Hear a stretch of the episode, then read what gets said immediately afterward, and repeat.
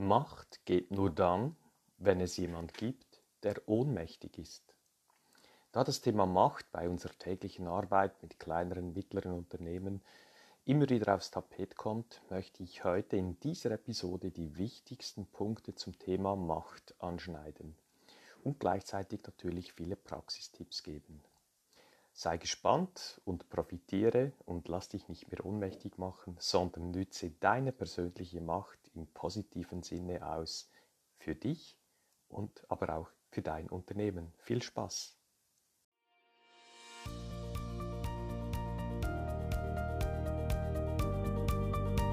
Der Podcast für alle Unternehmer, die ihr Unternehmen nicht normal, sondern optimal führen wollen erfolgreich aufgestellt, um in turbulenten Zeiten allen Herausforderungen zu trotzen. 20 Jahre Erfahrung, über 300 Kundenprojekte, mein Know-how basiert auf praktischer Erfahrung und dem Einblick in zahlreiche Unternehmenskulturen. Dabei habe ich festgestellt, dass egal in welcher Branche, die Fehler in der Unternehmensführung stets die gleichen sind. Daher habe ich ein Konzept zur optimalen Führung von Unternehmen entwickelt, und dabei wünsche ich dir nun viel Spaß und Erfolg mit dieser Episode.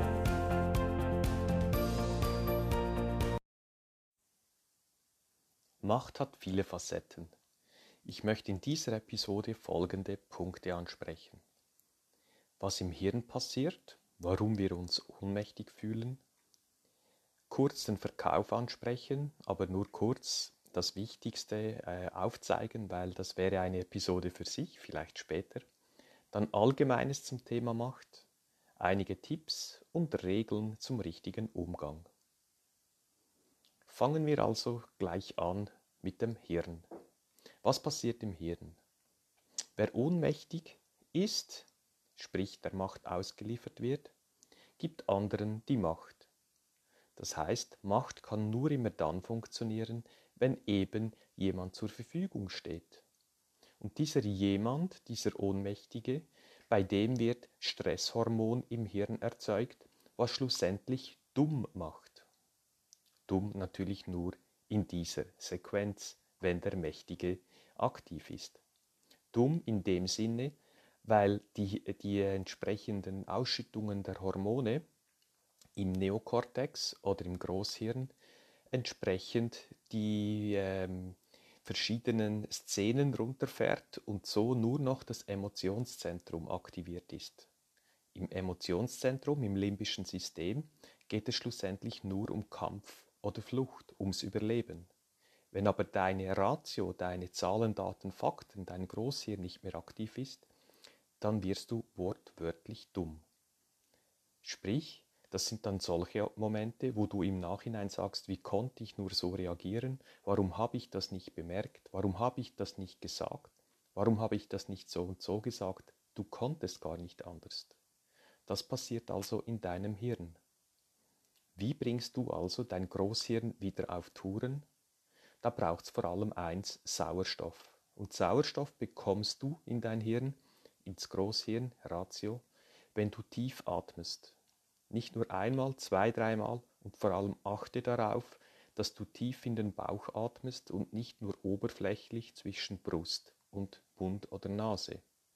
Das gibt dir Sauerstoff, lässt andere Hormone ausschütten und du kannst wieder mit deinem Ratio besser denken. Verkauf. Wie gesagt, das wäre eine Episode für sich. Was ich da aber zum Thema Macht sagen möchte, ist, dass du akzeptieren solltest, dass du zu den Teuren gehörst. Du wirst immer wieder als Unternehmer angefahren, ihr seid zu teuer, ihr müsst mit dem Preis runter, mach dies, mach das, dann bekommst du den Auftrag. Und irgendwann macht einem das müde. Also sei doch einfach so und sag, okay, wir sind zwar teuer, aber wir können nicht anders, wir können nur gut. Und Gutes muss den Preis haben. Und wenn jemand wieder kommt und sagt oder meckert, dass wir mit dem Preis runtergehen, dann sagst du, nein, das ist mein bestes Angebot. Besser kann, können wir nicht. Wir können nur gut, nicht billig.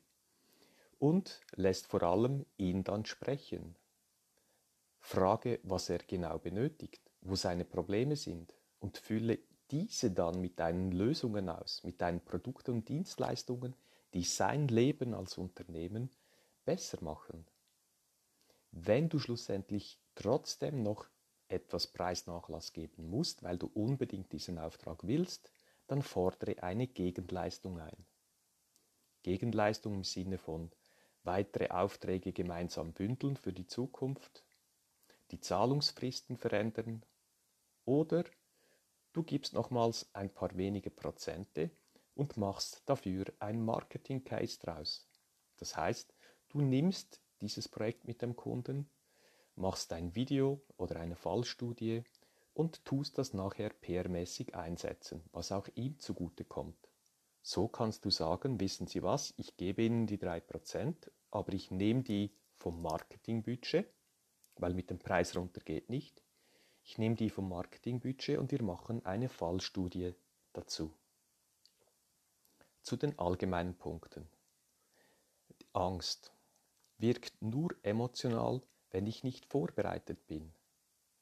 Das heißt, die Vorbereitung für ein Gespräch, eine Verhandlung etc ist enorm wichtig und du musst immer wissen, was will mein Gegenüber, was könnte passieren, wie verhält sich die Person und warum. Und wenn du entsprechend so vorbereitet bist, wirst du weniger emotional reagieren und dein Ratio im Hirn, der Neokortex, wird besser arbeiten. Nimm aber auch deine persönlichen Emotionen raus. Stell dein Ego hinten nach und versuche die bestmögliche Lösung zu erzielen, ohne irgendwelche Macht- oder Ego-Spiele. Nimm dich nicht so wichtig. Zum allgemeinen Punkt gehört auch die Einschüchterung. Machtvolle Menschen oder diejenigen, die das seit Jahren geübt haben, bewusst oder unbewusst, arbeiten oft mit der Einschüchterungstaktik. Und je subtiler sie das machen, desto besser weil du merkst es dann erst, wenn es zu spät ist. Und zu dieser Einschüchterung gehören einige Tricks. Das kann sein warten lassen. Also wenn du um 1 Uhr, 1 Uhr einen Termin hast und du nach 20 Minuten immer noch wartest, könnte es durchaus sein, dass dein Gegenüber das mit Absicht macht, um eben dich einzuschüchtern. Geh in die Stärke, nach 10 Minuten steh auf, sag am Empfang oder der Person direkt, dass deine Zeit zu wertvoll ist, dass du jetzt weitergehen möchtest und diese Person doch einen neuen Termin vereinbaren soll. Ein weiterer Trick, der häufig angewendet wird, ist zur Schaustellen. Ich habe das mal ganz extrem erlebt, da war ich noch in den jungen Jahren, vor über 20 Jahren, äh, als frisches Startup kam ich da an eine Verhandlung rein, an einen großen Tisch. Wir mussten warten, auch diese Taktik wurde angewendet. Und auf dem Tisch standen verschiedene Dinge, unter anderem etwa 10 cm hohe Geldscheinebündel. Das waren 100er, 10 cm hoch, kannst du ausrechnen, wie viel Geld da rumlag. Einfach so auf dem Besprechungstisch. Ob es echt war oder nicht, weiß ich nicht. Wir gehen davon aus, dass es echt war. Auf mich hat das auf jeden Fall enorm Eindruck gemacht. Ich dachte, Mann, der Typ muss auch Kohle haben. Natürlich ist es ein Blöffer, aber das habe ich zu dem Zeitpunkt schon gemerkt. Aber der Typ muss Kohle haben, das ist wohl kein Problem. Später kam es dann anders raus, der Typ hatte eben keine Kohle, der hat es zur Schau gestellt. Also diese Tricks werden oft angewendet. Dann gibt es auch noch kleinere Tipps, äh, Tricks. Äh, dein Gegenüber sitzt etwas höher als du. Das fühlst du dich wahrscheinlich jetzt beim Zuhören dieser Episode schon schlecht, wenn du siehst oder merkst, dass du tiefer sitzt. Allejenigen, die auf dich runterschauen, üben, bewusst oder unbewusst, Macht aus. Auch die Sitzordnung an einem Tisch ist ganz zentral. Wenn mehrere Personen am Tisch sind, Versuche am Tischende auf der Stirnseite zu sitzen. Weil, und lass dich da nicht zuweisen, sondern wähle bewusst diesen Sitz aus, das zeigt sofort deine Stärke. Nach dem Allgemeinen nun zu den noch besseren, konkreteren Tipps, ganz konkret für dich zum Anwenden. Grundsätzlich sei frech und mutig. Das ist die Eristikkunst, Recht zu bekommen, ohne Recht zu haben. All diejenigen, die schon mal vor einem Richter standen, wissen das. Ich zum Glück erst einmal, auch in jüngeren Jahren, und für mich war das ganz brutal, weil ich wusste, dass ich Recht habe, und ich dachte damals noch, etwas naiv, wer Recht hat, wird Recht bekommen.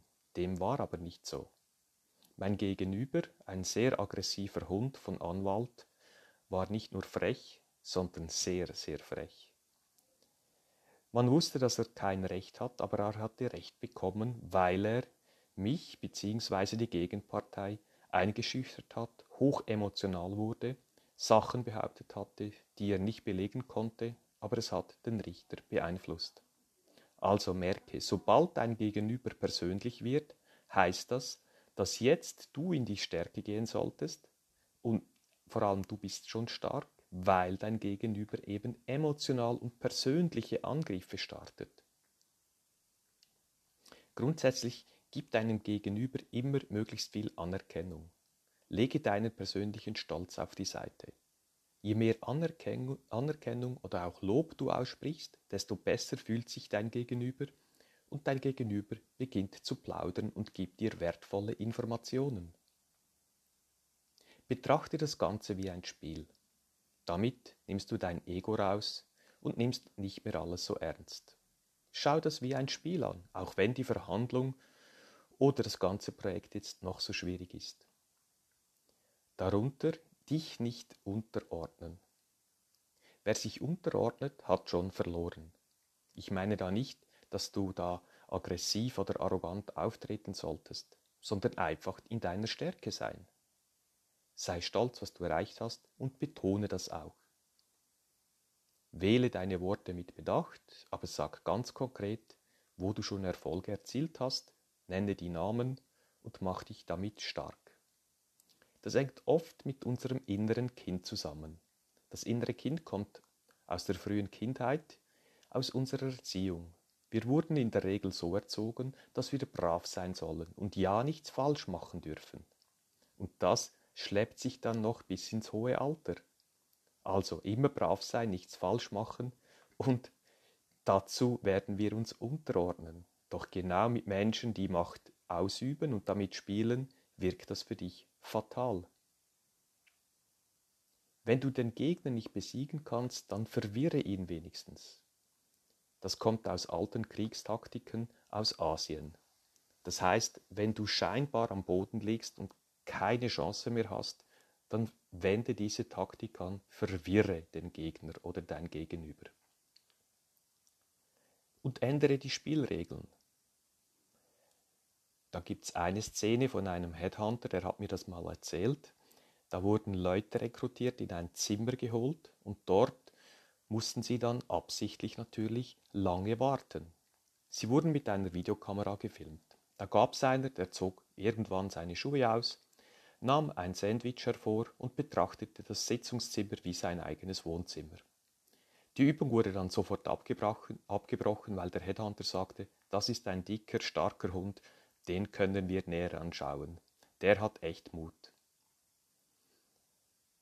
Oder wenn es auch scheinbar so aussieht, dass du jetzt verloren hast, eine andere Geschichte. Es ist schon eine Weile her. Es ging um die Präsidentschaftskandidatur in den USA. Kurz vor dem Verteilen von x-tausenden Werbeplakaten für den neuen Präsidenten hat man gemerkt, dass man die Fotorechte des Bildes beim Fotografen nicht eingeholt hatte. Aber am anderen Tag mussten die Wahlplakate in der ganzen Stadt hängen. Was tun? Scheinbar aussichtslos. Wenn, jetzt, wenn man jetzt zum Fotografen geht und sagt, wir hätten tausende Plakate gedruckt, wir brauchen das Bild von Ihnen, die Rechte, dann wäre es teuer gekommen. Was hat man gemacht? Man hat den Fotografen angeschrieben und gesagt, dass er in der engeren Auswahl sei. Sein Bild könnte durchaus den nächsten Präsidenten zeigen. Er solle doch ein Angebot machen bis heute Abend. Nun, der Fotograf, wusste er natürlich nicht, war der Einzige im Rennen, die mussten ihm den Auftrag geben. Er fühlte sich geschmeichelt, machte einen tollen, netten, lieben Brief und bettelte quasi um die Rechte und ich glaube, wenn ich das recht im Kopf habe, für 150 Dollar, was damals eine hohe Summe war, aber lächerlich für die Gegenpartei. Noch ein paar Punkte zu den Regeln. Selbstschutz und Schwäche kennen und schützen. Du musst deine Schwächen kennen, um dich selber zu schützen. Du musst wissen, wo deine schwachen Punkte sind und dagegen deine, Stärk deine starken Punkte aufzeigen und ins Spiel werfen. Sobald dein Gegenüber auf deine Schwächen kommt, musst du wieder den Fahrplan wechseln und in die Stärke gehen. Doch wenn du deine eigenen Schwachpunkte und deine persönlichen Schwächen nicht kennst, wirst du oft ausgeliefert sein. Da hilft es auch, einen finanziellen Schutz zu haben. Das macht die ganzen Verhandlungen viel entspannter. Ich empfehle unseren Kunden jeweils für sechs Monate finanziellen Schutz zu haben. Das heißt, auch wenn kein Auftrag, gar kein Umsatz kommt, wir überleben mindestens sechs Monate. Noch was zur Orientierung. Was wäre, wenn? Wenn ich den Deal verliere und dann und dann, so verliert der Schrecken. Stelle dir den schlimmsten Fall vor und oft ist es so, dass dieser schlimmste Fall ja gar nicht so schlimm sein kann. Also kommst du wieder in die Stärke. Du musst auch wissen, wo deine Ethik ist. Wie stehst du ethisch und moralisch im Leben? Wann steigst du aus? Was stimmt für dich nicht mehr? Und nicht Worte, sondern Körpersprache entscheiden. Das heißt, vielleicht 10% deiner Worte gibt dann das Resultat der Verhandlung, aber 90% ist Gestik, Verbal und Ton. Also achte auf deine Gestik, wo du sitzen tust, wie du stehst, wie du zur Tür reinkommst, wie du sprichst. Achte auf deine Haltung wo du sitzen tust, wie du angezogen bist. Und du brauchst dazu auch eine Alternative. Wenn du weißt, wann du aussteigen wirst, kommst du mit deiner Alternative in die Verhandlung. Wenn du aber nicht weißt, wo aussteigen, wird es mit deiner Alternative schwierig. Passivität. Viele starke Machtpersonen nutzen dies. Das heißt, sie sagen dann, nun zeigen Sie mal, was Sie da haben. Nun werden wir mal sehen, wie viel Sie mit dem Preis runter können. Nun, dann stellen Sie sich mal vor und der, das Gegenüber lehnt sich zurück. Das ist die Passivität. Und das macht dein Gegenüber nur, weil er oder sie Informationen braucht. Also, wenn du merkst, dass dein Gegenüber passiv wird, stelle Fragen und werde du wieder passiv. Stelle gekonnte Fragen, um genau die Informationen zu bekommen, die du benötigst. Noch was zum letzten Punkt Lügen. Wenn du merkst, dass dein Gegenüber oder jemand am Tisch lügt, was machst du dann? Die meisten sagen es dem ins Gesicht, sagen, kann ja nicht sein, ich habe hier den Beweis, stimmt nicht, du lügst. Falsch. Mit dieser Aussage haben alle verloren was sollst du denn tun? Probiere die Person zu entlarven, aber ohne dass es die anderen merken, außer die betreffende Person. Sondern du sagst, ja, das ist ähm, so und so, ich bin der Meinung, dass es so und so gewesen wäre, aber legen, das wir, legen wir das beiseite, kümmern wir uns nun um diesen und diesen Punkt. Da wird dein Gegenüber merken, oh, ich bin vermutlich ertappt, Besser, ich sage jetzt nichts mehr. Also merke dir, Lügner wollen immer das Gesicht wahren, wenn nicht, verlieren alle. Schau, dass dein Lügner, dein Gegenüber, das Gesicht wahren kann und du bekommst sie wieder ins Boot. Hast du Fragen zum Thema Macht? Hast du gute Praxisbeispiele? Melde dich bei uns und wir prüfen das sehr gerne, ob wir dazu vielleicht den anderen helfen können, indem wir einen Optimizer Talk machen. Den Kontakt findest du in der Beschreibung dieser Episode. Vielen Dank und weiterhin positive Macht zum Wohle aller und lass nicht mit dir spielen.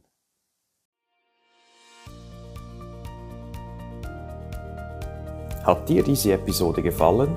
Dann freue ich mich auf eine ehrliche Bewertung. Am besten geht der gute Unternehmergeist um die Welt, wenn du diesen Link teilst. Möchtest du mich als Speaker buchen? Unter brunoarecker mit 2g.com findest du das entsprechende Formular.